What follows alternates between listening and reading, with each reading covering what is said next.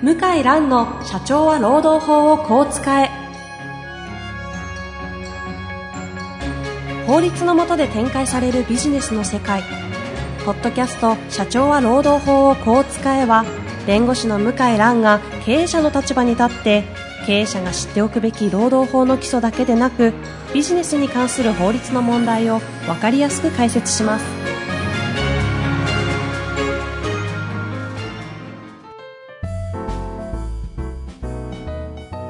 こんにちは、遠藤和樹です。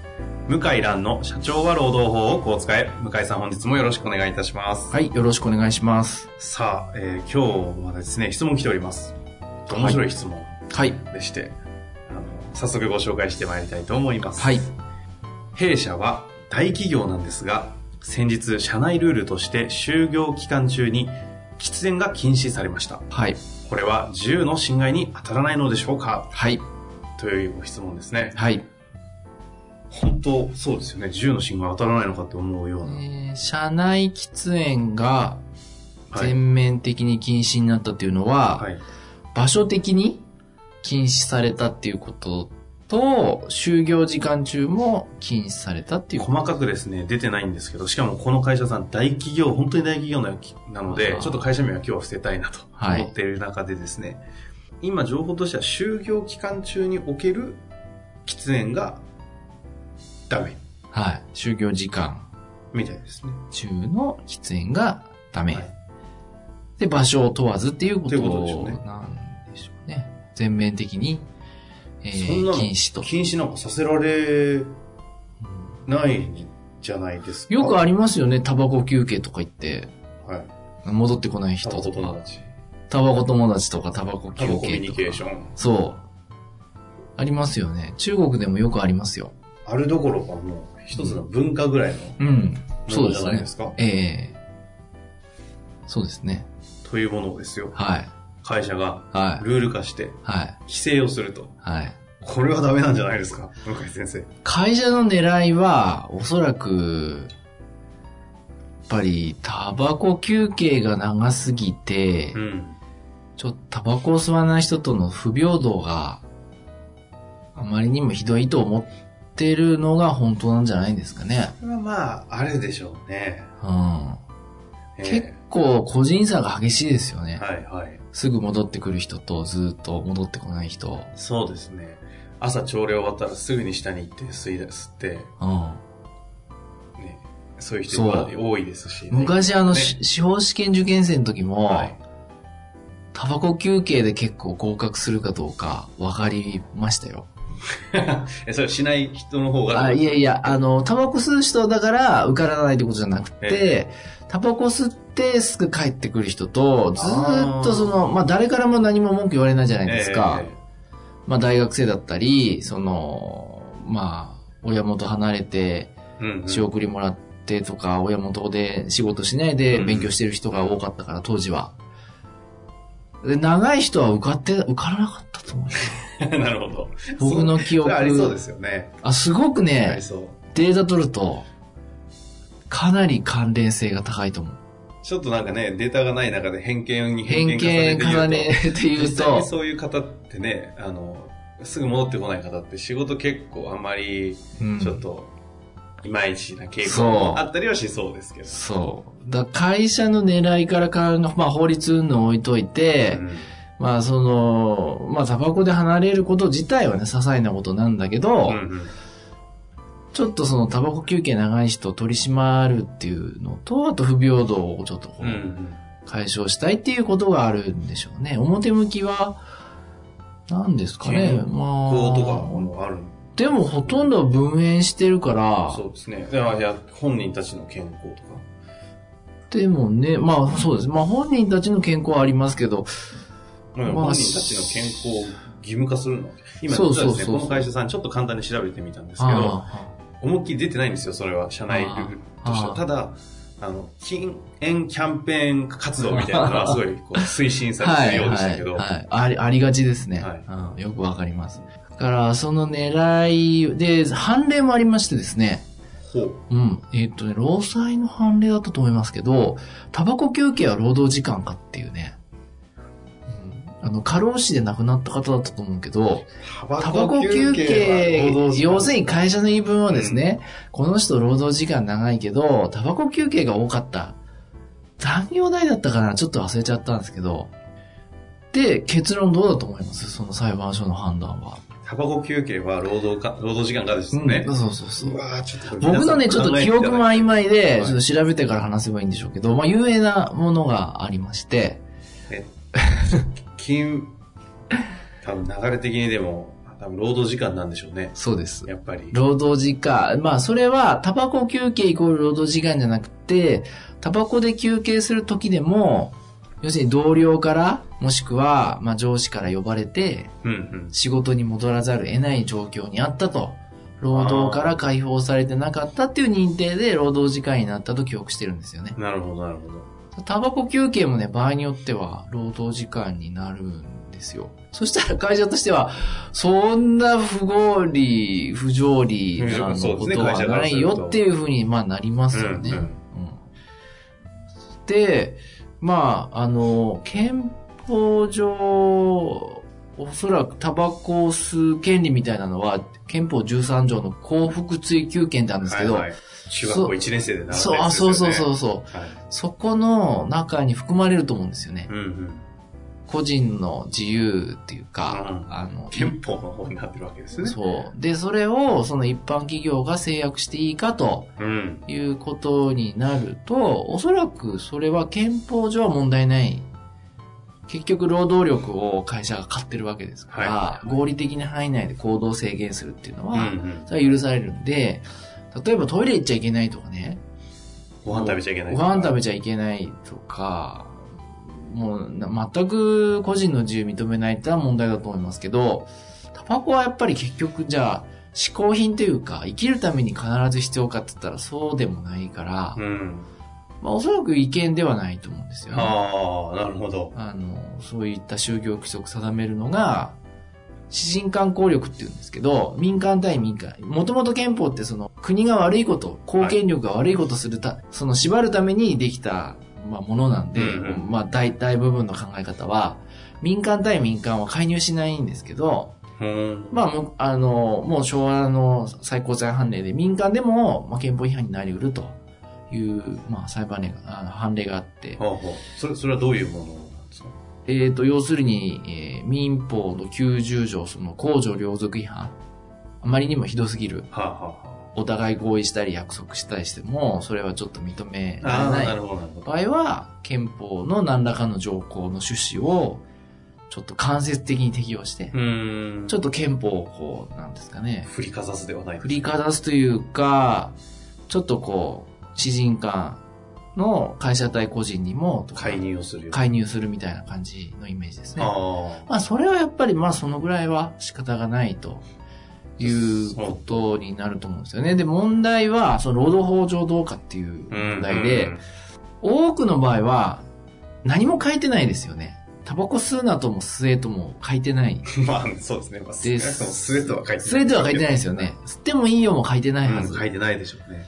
だから不利益変更まではいかないと思うんですけど、宗教規則って会社がまあ一応その過半数代表者の意見を聞いて制定はできるんですけど、うん労働契約法の、僕条文覚えるの苦手で忘れちゃったんですけど、合理的な労働条件じゃなきゃダメだっていう縛りがあって、うんうん。で合理的かどうかが問われるんですけど、はい私個人は合理的じゃないかなと思うんですよね。合理的ではない。合理的。合理的である。許される。おうやっぱまあ、ほうほう。あ、そうですか。うん、1日8時間労働が多いじゃないですか。はいまあ会社によっては7時間とか。まあでも8時間が一般的ですよね。で、そこで、ちょっと、今飛行機とかも全部禁煙ですよね。はい。今僕も今日飛行機乗ってきたばっかりですけど、うんうん。そう。やっぱそのぐらい我慢してくださいよっていう、こう。あれはでもあの、航そうそうまあまあまあ安全を安全まああるんですけど形になってますよね。なんていうのかな。まあ社会全体が喫煙については、厳しい見方をしていて、で、今回も、就業時間中、ちょっとあの、出張中もダメみたいな、まあ、就業規則なんだと思うんですけど、そこはちょっと広いかなと思うんですけど、違法かっていうと、そこまではないんじゃないかな。うーん。と思いますね。まあ、その代わり、やっぱり休憩時間中の分煙室とか、喫煙場所とかは置いといてあげるとか、うん。そういう配慮は必要だと思うんですけど、まあ違法じゃないでしょうね。違法じゃ、あじゃあ、あの、会社合側が的制限することに関しては認められるだろう。認められる。えじゃあ、そうするとシンプルにその会社で働く限りは、就業期間中はタバコを吸わないのにもう同意せざるを得ないということですね。そうそうそう。あ、で、それで、はいで、その適法っていうのはいろんなレベルがありまして、今私が言ったのは、就業規則に定めていいかっていうルーなるほどなるほどそそれはいいと思います。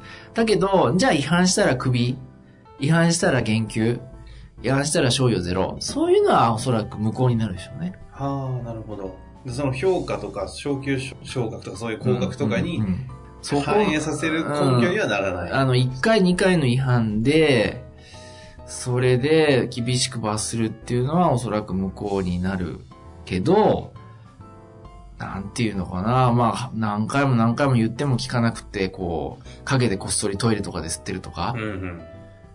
いう人は、まあ、場合によっては軽い懲戒ぐらいいいのかもしれないですそう、本当ですか？けど。うん。はあ。これは結構。そう、僕はやっぱりタバコ吸わないからは、い。厳しいのかもしれないですね。僕も吸わないので、別あ遠藤さんも吸わない。はい、吸い。ませんけど。確かに遠藤さん吸ってるとこ見たことない。ね。ない。です、ない。です。今、遠藤さんの世代って、はい。タバコ吸う人って何割ぐらいなんですか？30前後。うん、30前後の成人いや、でも人による。で、一般論で言うと、でも吸う人少ないと思いますよ。で、下に行けばもうほ吸う人本当に減ってます。あ、そうなんだ。上は、おあの、30からの35を超え出すと結構一定数いますけど、うん。下本当いないですよ。うん、今の大学生の子とかも本当吸わないですかあ、らね本。当。はい。ビールも飲みませんしね。あ、ビールもね飲まないね。あ、本当にそうですね。そうなると、やっぱ、ますますその、なんだろう。憲法とか法律も、はい。社会情勢によって解釈が変わるんですよね。そう、ますますやっぱり取り締まりうん。えーしてもいいんじゃないかするとかなり、まあ、合理的に。うん、でもそういうのってやっぱり、懲戒処分とか、罰則とか、なんか、そう、脅しをかけて強制するようなもんじゃないから、それでなんかね、昇格に影響するとか、昇給に影響するっていうのはやりすぎかなと思いますね。タバコこっそり吸ってですよ。もし仮に何回か勧告されて守らなくて、解雇され、懲戒になったら、うん。なんか中学校の時の退学処分みたいじゃないですか。そうそうそう。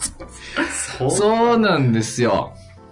そう。うん。好きでしょ、そういうの、日本人って。うん。いや、好きですけど、そんな大人がタバコ吸うとか大人がね自分で決めればいいでしょ。だからルールとしてはいいと思うんですけど、それを罰則で強要するっていうのはやりすぎで、はい。紳士的ルールっていうかな、まあそんな感じでしょうね。なるほどね。でもまあ、合理的判断が下されるだろうという一つの見解いや、は。おそらくね、タバコ吸う人のうちの、そのひどい休憩サボりしてる人ってほんとごく一部だと思うんですよね。うんうん。だからそういう人が態度が変われば、会社もおそらくあんまりそこまで厳しくやらないんじゃないかな。なるほど。まあ実際にその会社どうなんですかね？社員の方、多分吸わない方は別にか全然いいよって感じでしょうけど、全然いいよって感じでしょう吸う一ね。定層の方々が。いや、もう、おそらくですよ。かなり頭にくる話でですよね。すよね。まあ多分そういう質問だと思いますけあどね。の、まあ、場合によってはは仕事の能率が下がるか下が。っちゃうらしいですよね。だってその、ニコチン中毒と言っていいんだかわからないけど、ええなんかイライラしたり、そうですよこう頭がぼやっとしたりするらしいじゃないですか。だから、どうなんだ。でも可能性ありますよね。これからあの、どんどん女性とか、あの大企業もその、就労率上げていくっていう時に、タバコ吸ってるでどこ行ってんだかわからないみたいな人がたくさんいるっていうのはあんまり、ちょっと好ましくないですよね。まあうん。いやーでも僕も思い出すけど確かにそうですよね。うん今何を思い出したんいや、ですか？だからその司法試験の話。あれ、合格率関係あるなと思って、今、今こう、あの、いろいろ思い出したんですけど、え仙台、僕あの大学仙台、仙台でも東京でもそうでしたねえ。うん受かる人ってね、パッと戻ってくるんですよ。うん。あの、食事したりとかしてる時は同じ普通ですよ。そうです。だけど、早いですよね、切り替えが。あバコの問題じゃないですね、そうなるとね。タバコの問題じゃなくて、おそらくそうそう、会社もタバコじゃないはずなんですよね。けどまあ実際に、まあね、私も大企業人事いたことありますけど、そう思うと、朝来てすぐにタバコ吸いに行って話して、10分、20分平気で戻ってこなくて、で、また仕事したと思ったら、俺またいないって。そうそうそう確かに、そう。あありましたね。そういう人必ず司法試験落ちてたな落ちてたい。や、でもそういう人に限って意外と上に可愛がられてた記憶あ、そっか。それはまたもう難しいもんですそこねに。社長がいたりしてね。あ、そう。あ、社長がいたりして。一部ね、上場企業の社長がそこで吸ってて。だから、釣りバカ西みたいな世界ですね。えー、そんなのもちょっと記憶してるなぁなんて思いましたけど。そっか、難しいもんだなうんはい。そんな。まあでもね一応、うんあの、そういうね、冷静な、あの、一旦見解としては、はい。これは一つ違法にはならない合理的判断として、はい社会情勢も考えてもなるだろうと。そうですね。うん。最後にあの、この社員の方には、多分この質問をしてる時点で、ふざけるなってだけだと怒ってると思うんですけどどうなんで、すか？あの、上限というか、しょうがないって感じですか？あ、従った方がいいでしょうね。日本の会社だったらね。なるほど。ここで、こう、なんか、反抗的なうん。態度を取ると、ちょっと日本の会社、大企業ではまずいですよね。まあそうでしょうね。人事評価上は、まず表には出なくいてもですね。えーバイアスかかりますからね。うん。あ、知ってます？まあ、また話それるけど。はい。あの、煙が出ないタバコ。あ、はい。あの、水蒸気のやつですそう。あれ、すごく売れてるらしいじゃないですか。うんうん。あれだとトイレで吸えますね。あれ、全く煙出ないらしいですよ。あ、でもあれ、全く匂いもしないらしいですよ。あれってよくあるんですか、あの、飲食店。飲食店？吸っちゃいけないんですか？あれはタバコとして見なされるんですか？あ僕はそこまで全然わからないけど、あまあちょっと悪いこと言うと、トイレで吸ってわかんないよね。なんかすごいえげつない話、別にオフィスで吸ってもいいんじゃないですかそれって。そうそうそうそう。お菓子食べるように。お菓子食べる、水飲むみたいな。うん。いや、ほんとそうなると、ちょっと境目がわかんなくなって。いや、あの水蒸気のタバコはすごいらしいですね。ちょっと調べておきます。い家で吸っても、全くその、奥さんとか、匂い気にならなくって、えタバコの概念、え、だ JT なんか生産追いつかないんですよね今。うん。ー、お客さんでね、確かに、あの、食事中懇親会とかで吸ってる方とか、いらっしゃいますけど。え、あの水蒸気のやつ、はいほとんどしないえ、パイプみたいな感じなんですか？パイプじゃなくて、なんていうんですか、こう、水蒸気をこうつける、そのガジェットがガジェットみたいなやつ？そこうパコッとはめるんですようんね。タバコの3分の1ぐらいの長さのタバコ。それで、あとは、なんか、温めるとうん、勝手に吸い出せるみたいです。ちょっと、吸わない同士が喋ると、情報が曖昧うん。曖昧ですけど、はあ、それだとこっそりできますよね。い。できますね、あれね。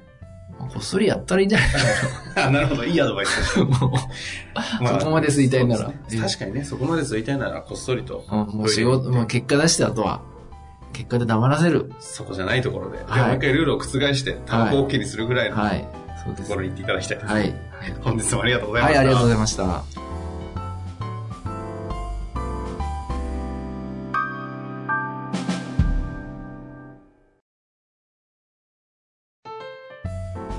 本日の番組はいかがでしたか？番組では向井蘭への質問を受け付けております。ウェブ検索で向井ロームネットと入力し、検索結果に出てくるオフィシャルウェブサイトにアクセス。その中のポッドキャストのバナーから質問フォームにご入力ください。たくさんのご応募お待ちしております。